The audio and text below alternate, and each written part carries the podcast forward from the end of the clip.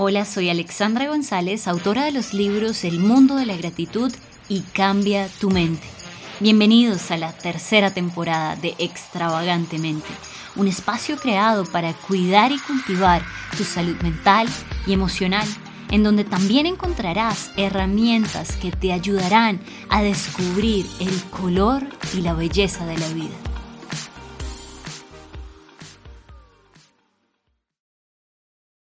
Hoy hablaremos acerca de la vital importancia que tienen los alimentos que consumimos en nuestra salud mental, especialmente si tenemos propensión a la depresión, a la ansiedad, qué alimentos consumir, cuáles no, cómo adquirir buenos hábitos alimenticios. Para tal labor tenemos a la doctora Laura Gil Quijano, especialista en medicina funcional y también en lactancia materna.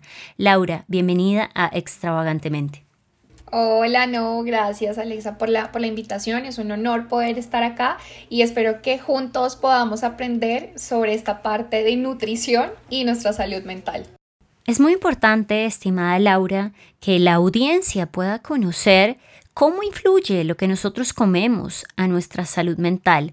También esto hace diferencia a nuestro cerebro, pero también a nuestra mente. Así que empecemos acerca de esta relación simbiótica que tiene la comida con nuestra salud mental. Tenemos que siempre abordar al paciente desde el intestino porque desde ahí empiezan muchas patologías. Pero una clase que me encantó fue como la interacción que hay entre el intestino y el cerebro. De hecho, ya hay, hay, muchas especialidades que se llaman como neurogastroenterología, donde se han enfocado precisamente en este eje y es un eje que se conoce como cerebro-intestino. Eh, este eje actúa de forma bidireccional, entonces porque existe una comunicación directa entre el intestino y el cerebro por medio de hormonas, de mediadores inmunes, de mediadores neurales. Entonces, ¿qué pasa? Esto envía señales que se están comunicando siempre entre el intestino y el cerebro. Por eso, si el intestino no está bien, el cerebro no va a estar bien y viceversa. Si hay alteraciones en el cerebro, el intestino se va a empezar a afectar. Incluso hay muchos estudios que han hecho en animales y en humanos donde cada vez se demuestra más que si el intestino no está bien, o el cerebro no está bien, hay un síndrome de intestino irritable, hay una enfermedad de Alzheimer, hay una enfermedad de Parkinson, alteraciones en el estado de ánimo, depresión. Esto es muy chévere porque nos da también la oportunidad de abordar la salud mental desde otro enfoque súper diferente. Lo que tú has dicho, somos seres integrales, entonces hay que abordar la parte mental, conózcase como es psicología, psiquiatría u otras ramas, eh, la parte espiritual también, pero también la parte del cuerpo se puede manejar una depresión. O sea, muchas veces me llegan personas con trastornos de ansiedad o con depresión y uno va a mirar, el intestino está súper afectado, eh, los hábitos alimenticios no son los mejores y esto influye directamente en nuestro cerebro. Entonces aquí viene la pregunta, ¿lo que comemos influye? en cómo nos sentimos muchas veces? Sí. Yo no sé si te ha pasado que tú haces te comes, voy a hablar del dulce, porque es lo que más genera como esos efectos, como que o algún otro alimento y tú dices como, no sé, me empezó a doler la cabeza o siento como mareito, o siento como que a las dos horas de haber consumido cierto tipo de alimentos, un sueño, un cansancio, o con cierto tipo de alimentos, una ansiedad muy fuerte. Entonces aquí es donde realmente nos estamos dando cuenta que sí hay una relación directa entre lo que comemos. ¿Por qué? Porque existe este eje cerebro e intestino que es increíble. Y cuando te escucho hablar acerca del eje intestino, no puedo dejar de pensar acerca de el intestino, que es considerado como el segundo cerebro. De hecho, mucho de lo que pasa en nuestra vida mental afecta nuestro intestino y viceversa. Hablamos de colon irritado, pancreatitis, gastritis, y esto sencillamente es una consecuencia de nuestra vida mental, pero también nuestra vida mental se ve afectada por lo que pasa en nuestro organismo, así que es esta simbiosis. Estimada Laura, la pregunta del millón es qué comer para cuidar mi salud mental, para mantenerme con un buen estado de ánimo, para no hundirme más tal vez en, en conductas depresivas, ansiosas, sino ayudar a tener mis balances químicos, cerebrales e intestinales en un nivel óptimo. Hay alimentos que yo siempre les digo a los pacientes porque muchas veces catalogamos los alimentos que eso genera una mala relación con la comida y otro tipo de enfermedades a nivel de salud mental. Y es como primero nunca tengas el concepto de alimentos buenos y malos porque creo que ahí muchas veces eso empeora una depresión o una ansiedad o eh, si está sufriendo bulimia, anorexia, pues es un poco peor. Pero siempre mira como qué alimento le voy a dar a mi cuerpo de alto valor nutricional ¿sí? Y que me ayude a que yo esté muy bien de mi salud, ¿sí? Entonces, cuando yo pienso en esto, es como, ok, ¿qué alimentos tienen alto valor nutricional? Algo, una frase que no se te volvía, comida real. Todo lo que se cultive, todo lo que viene de la tierra, todo lo que viene de un árbol, todo incluso lo que yo pueda encontrar del mar, es comida real, es comida que Dios ha creado para mí, y esta es la mejor comida que puedes consumir. ¿Como cuáles? Proteínas, como eh, un pollo, un pescado, una carne, proteína vegetal también, eh, grasas buenas, un aceite de oliva, aceitunas, coco, carbohidratos, muchas veces también le hacen el feo al arroz, a la papa, a la yuca, pero son alimentos reales que necesitamos y que nos van a ayudar bastante. ¿Cuáles son de muy bajo valor nutricional y que realmente lo que van a aportar a tu cuerpo es casi nada bueno? Sino muchas cosas malas, son todo lo que conocemos como ultraprocesados. Entonces, cuando uno va eh, a los cereales, a los postres, a las bebidas achocolatadas, jamones, incluso algún tipo de lácteos, todo lo de panadería, ¿sí? Todos esos son alimentos refinados, son súper procesados, que lo que menos tienen son estos alimentos reales son puros químicos, son muchas mezclas de muchas cosas, que esto enferma nuestro intestino de maneras crónicas muy feas y que a largo plazo empieza a generar su efecto sobre el cerebro incluso desencadenando muchas veces enfermedades de salud mental u otras veces empeorando enfermedades neurológicas o mentales que existen. Querida Laura, te interrumpo y te hago la siguiente pregunta. En el caso de una persona en depresión o con propensión a depresión o ansiedad, ¿qué ocurre cuando tiene una ingesta excesiva de ultraprocesados? Uy, el efecto es todo, porque lo que hacen este tipo de, alimentos, de los que tú me dices principalmente, es activar eh, cuatro, como cuatro amiguitas inseparables que son lo que es la dopamina, la oxitocina, la serotonina y las endorfinas, ¿sí? Que es este, este, mm, estas hormonas que ayudan a toda esta parte de la felicidad y del placer. Entonces, entre más consumimos estos alimentos, más estas se van a disparar, van a aumentar y van a generar unos circuitos de placer que lo que cada vez te van a hacer es pedir más, más azúcar, más, más eh, dulce, más postre, ¿cierto? Más todo este tipo de alimentos que son dañinos, e incluso todo el tema de procesados, las papitas de paquete, ¿sí? Entonces se va a activar este cuarteto de la felicidad que no te va a ayudar mucho. O sea, la verdad, al contrario, va a hacer que esto, este círculo, como es como un círculo vicioso, ¿no? Como un efecto dominó. Empieza de pronto, tienes unos pensamientos, eh, un, estado, un estado de ánimo, una enfermedad mental, pero si adicionalmente los alimentos que estás recibiendo no son de alto valor nutricional, sino que son llenos de procesados y mucho azúcar. Casi siempre tú pasas con el azúcar. Lo que pasa es que la mayoría de ultraprocesados tienen mucho azúcar. Entonces se activa este cuarteto de la felicidad y lo que hace es generar un montón de, neurotransmisores, altera los niveles de insulina, alteran estos, estos alimentos el intestino porque hay algo que se llama, seguramente mucha gente ahora ha escuchado y está como un poco más familiarizada con el término de microbiota. El, es, es una comunidad que nosotros tenemos en nuestro intestino y en otras partes del cuerpo donde hay muchos parásitos, bacterias, hongos que son necesarios, ¿sí? los necesitamos como un método de defensa. Pero por el estrés, por los tóxicos que recibimos diariamente, por la alimentación que tenemos, ¿qué pasa? Empiezan como a disminuir esas bacterias y esos patógenos buenos y empiezan a crecer los malos. Entonces, cuando empiezan a crecer los malos, ¿qué pasa?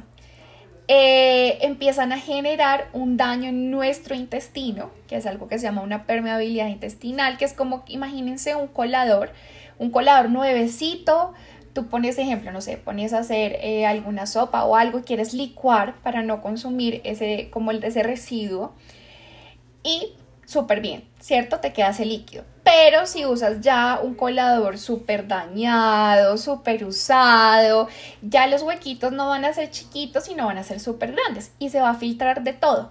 Ese es el daño que hay con el intestino. Se daña, se daña totalmente. ¿Y qué pasa? Todo lo que tú consumes dañino ya no va a tener esa barrera de defensa de seleccionar, sino que todo va a pasar al intestino y del intestino por sangre llega al cerebro y ahí tenemos muchos efectos a nivel neurológico.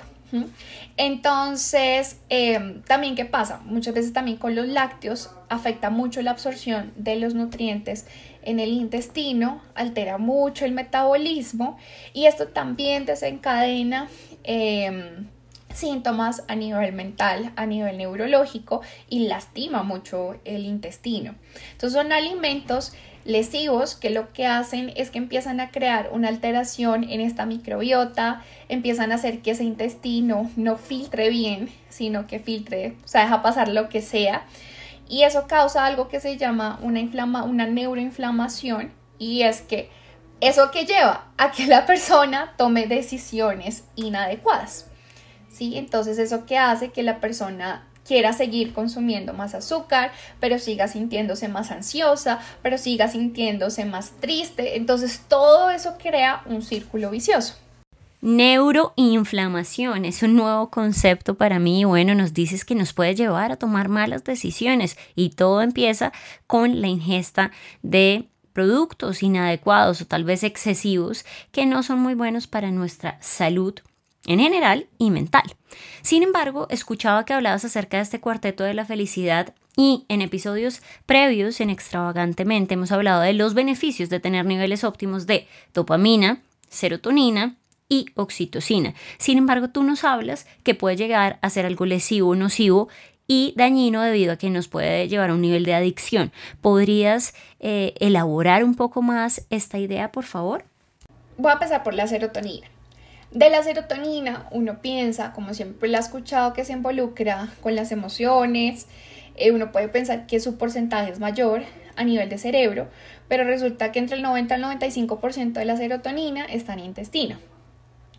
Entonces, si desde ahí, entonces ahí ya empezamos. Listo, entonces el 95% de la serotonina está en intestino. Entonces, si yo lo que consumo no es de un alto valor nutricional, ¿qué pasa? esta serotonina, su porcentaje y su concentración va a empezar a verse alterada. Entonces, a pesar de que influye en la felicidad, pues si yo no tengo un correcto funcionamiento en mi intestino y no le doy lo que mi intestino necesita, pues las concentraciones de serotonina van a empezar a disminuir y ahí que va a empezar a traducirse esto en un tema de que me voy a empezar a sentir mal, me voy a empezar a sentir un poco triste. En cuanto a la parte de la dopamina, y de la, y de la oxitocina y de las endorfinas, todas estas participan en un circuito del placer. Entonces, ¿qué pasa? Entre más estamos expuestos al consumo de ultraprocesados, ¿qué pasa? Van a tener una mala interpretación de lo que es como el placer y la felicidad. Entonces tú vas a comerte un chocolate y pues a los que, los que somos fans del chocolate no me van a decir que uno al consumirse un chocolate no se siente como feliz, ¿cierto? Como con energía, como vital, pero a muchos después de eso nos empieza a doler la cabeza, eh, nos empiezan a dar mareos, muchos después de, de, mm, de, consumo de chocolate o de otro tipo de, de dulces empiezan a inflamarse. Entonces, ¿qué pasa? esto empieza a generar ya un efecto contrario en, nuestro cerebro. Entonces empiezan a inhibir procesos. Entonces, ejemplo, empiezan a inhibir un proceso eh, en, la, en, la, hipófisis, empiezan a generar una inestabilidad en un eje que le decimos HPA, pero es hipófisis, hipotálamo y adrenales. Entonces empieza a generar una alteración en este eje. ¿Y qué hace? Hace esta inhibición en este eje, hace que otras partes del sistema nervioso simpático se activen. Entonces, cuando esto se activa, a ti se te activa esas ganas y esa ansiedad por comer este tipo de alimentos que pues son dañinos para, para nuestro cuerpo. Entonces, si es el cuarteto de la felicidad que nos permite estar bien emocionalmente, pero al consumir alimentos que no nos sirven empieza a hacer el efecto contrario y empieza a inhibir muchos procesos que lo que hacen es generar un efecto de adicción a cierto tipo de alimentos aunque nosotros no nos damos cuenta, ¿sí? Pero muchas veces es, es, no es como la adicción, de pronto no se ve como una adicción al cigarrillo, al alcoholismo, a las drogas, pero es tan sutil como, uy, ese postrecito después del almuerzo. Uy, está haciendo una tarde fría. Uy, es que no puedo vivir sin mi postrecito de la tarde. Sí, sí, aquí en Colombia es como sin el bocadillo, sin el arequipe, o sea, sin ciertas cosas que son diarias. ¿Sí? Y es porque es porque tu cuerpo te lo pide, es como, ven, dame, dame eso que necesito. Y pues eso que hace, pues genera una descompensación a nivel intestinal y a nivel de cerebro que se ve influenciado en las decisiones que tomamos y pues en patologías ya un poco más avanzadas a nivel intestinal y a nivel de, de cerebro. Y en efecto, los resultados colaterales pueden ser obesidad o tener trastornos alimenticios como anorexia, bulimia. Sin embargo, cuando te escuchaba, pensaba que esto también tiene que ver con hábitos, con presión social, porque mucha gente te podría decir, mira Laura, yo sé, no tengo que comer ultraprocesados, pero estoy con mi familia, con mis amigos, y están comiéndose el postre, el paquete, el domingo, el sábado, pero también entre semana.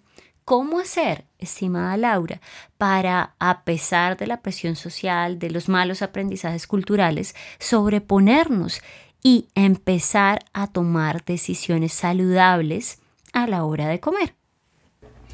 bueno, aquí es donde yo involucro siempre eh, a Dios. sí, creo que es algo que no se puede dejar de lado y es una frase que de verdad Dios me compartió desde que me enfoqué en esta parte de la medicina y es si Dios se tomó el tiempo de formarme, yo me tengo que tomar el tiempo de cuidarme. No sé, hay un error siento con, muchas personas y chicas que yo hablo y es como Dios se involucra en mi parte espiritual y en mi parte mental, ah, pero como yo involucro mi cuerpo, ah, eso a Dios no le importa. Es como no, o sea, a Dios le importa mucho, porque Dios creó tu cuerpo, sí, creó todo, todo, tu intestino, tu cerebro, todo lo creó Él y a Él importa. Entonces, cuando yo entiendo esto, esto ya empieza a generar una diferencia. Y es, para yo poder desarrollar unos buenos hábitos, yo no puedo sacar a Dios de la ecuación. No puedo. Sí, no puedo, porque él, o sea, obviamente hay herramientas a nivel médico, nutricional, pero yo sí quiero empezar con esto. Y es que nunca en un proceso de esto saques a Dios. Si voy a empezar un proceso de ejercicio, de alimentación, eh, de mejorar hábitos, involucra a Dios. Es lo más importante. ¿Por qué? Porque también cada bocado que das es una oportunidad para crear sanidad o enfermedad. Entonces cuando yo entiendo esto es como, uy, ya, ya veo que no es como, ah, el postrecito y ya. No, es que esto depende cómo yo estoy cuidando el cuerpo que Dios me dio, que se demoró tanto en formar, pero también es cómo yo quiero vivir los días que vaya a estar aquí en la tierra, con salud con enfermedad. Entonces esto también como que a uno tenerlo en cuenta diariamente lo aterriza a uno mucho, ¿sí?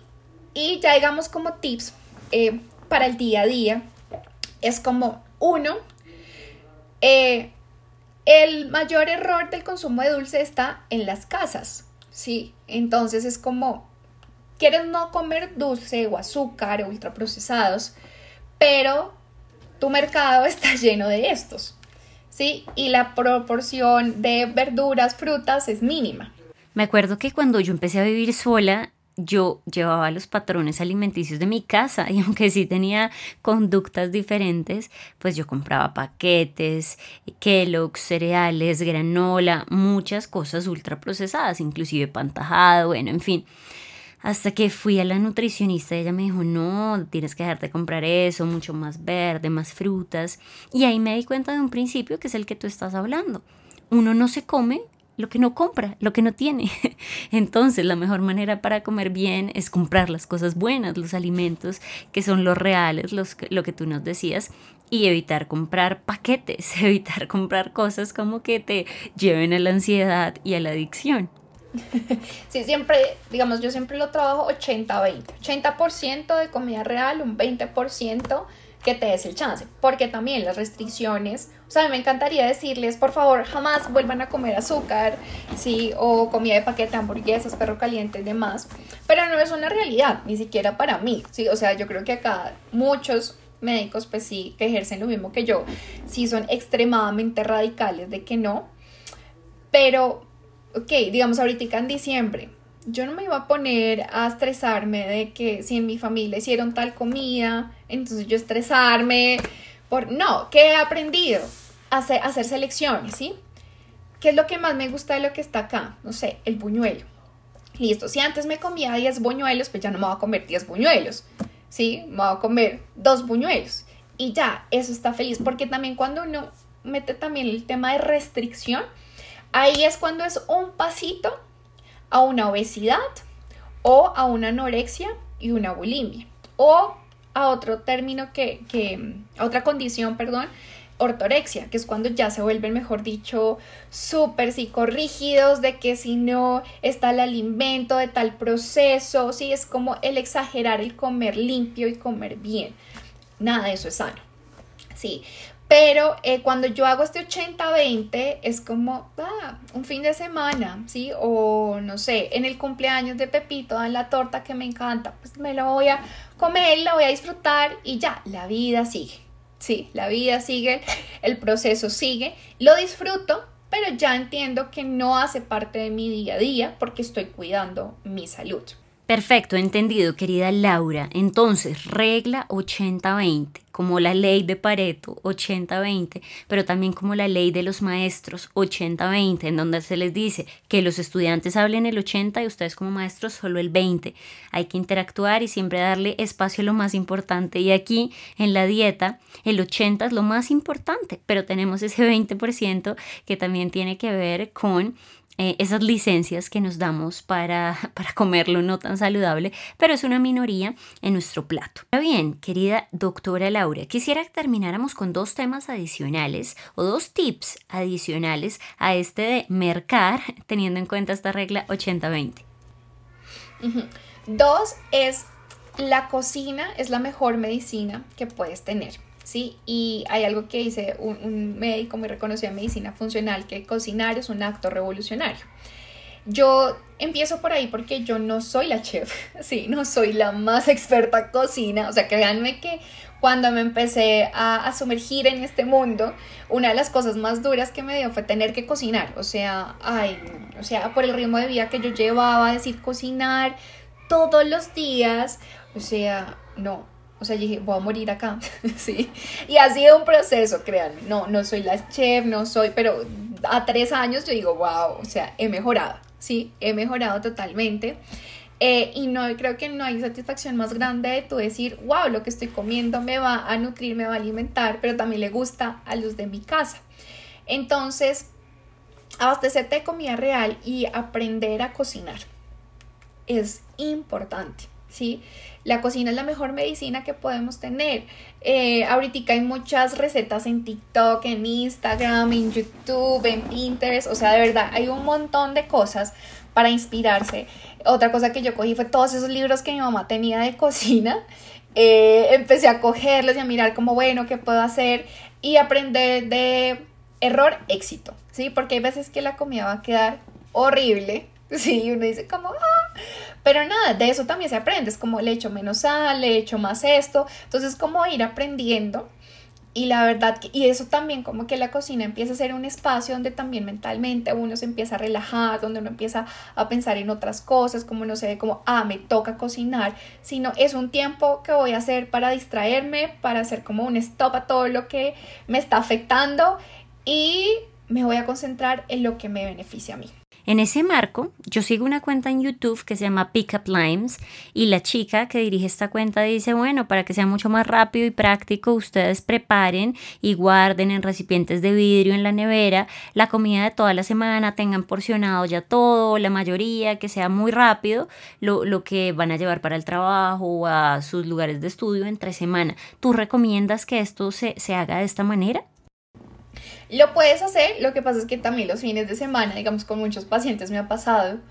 Unos son súper juiciosos, pero otros lo que yo me he dado cuenta en la realidad es pues, que el fin de semana lo quieren asignar a otras cosas, ¿sí? Como a salir, a compartir, a salir fuera de la ciudad. Entonces mi recomendación es más, cuando hagas el mercado, trata de dejar los alimentos lo más listos posibles, que es el meal prep, ¿sí? Que es como tú preparas de cierta manera los alimentos sin que estén totalmente cocinados y ya es más fácil a la hora de cocinar. Entonces, ejemplo, haces el mercado, la cortas la cebolla de una vez, cortas la, zanahoria, eh, dejas los, las hortalizas verdes lo más arregladas posible. Hay algunas que se pueden limpiar, otras que no.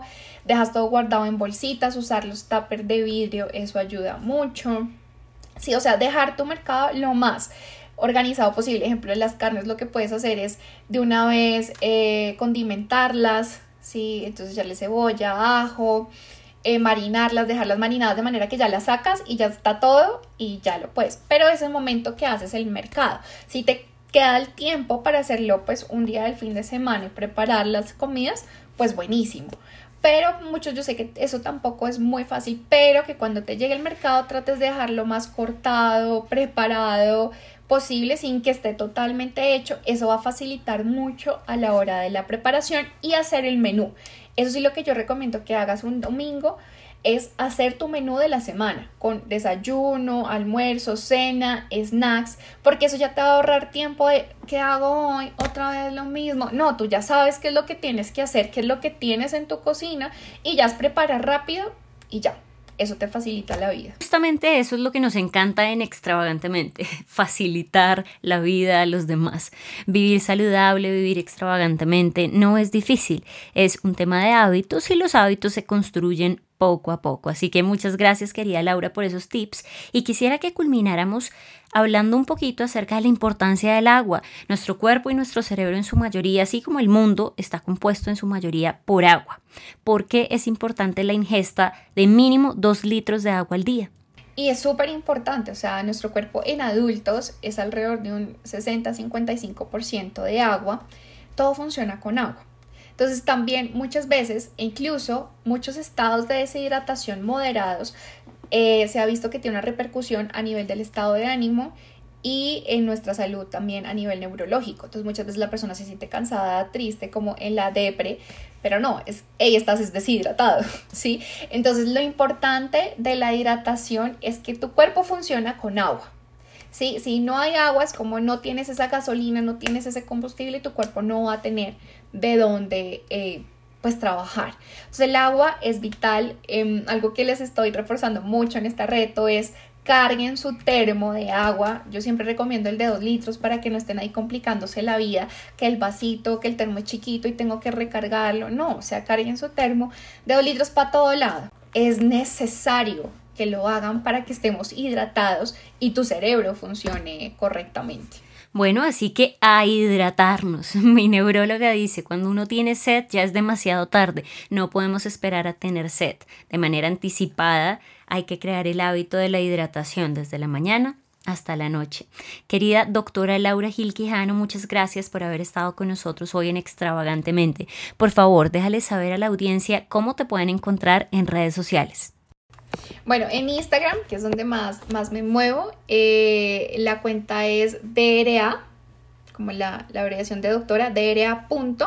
Laura Gil Quijano y ahí me pueden encontrar y también se pueden unir a los retos que vamos a estar manejando este año y todos los tips para cuidar su salud. Doctora Laura Gil Quijano, muchas gracias por haber estado hoy con nosotros en Extravagantemente. Sé que para toda la audiencia fue un día de abrir los ojos a un nuevo nivel en cuanto a nuestra manera de alimentarnos y cuidar también nuestra salud mental. Un abrazo para todos ustedes y recuerden suscribirse al podcast y calificarlo con cinco estrellas de manera tal que podamos llegar a muchas, muchas más personas en este 2023. Gracias por haberme acompañado en este episodio. Espero que este contenido haya sido de gran ayuda para tu vida. Te invito a que te suscribas a este podcast y lo compartas con amigos y familiares. Recuerda seguirme en redes sociales como arroba extravagante.mente y descarga gratuitamente nuestra revista desde www.extravagantemente.com.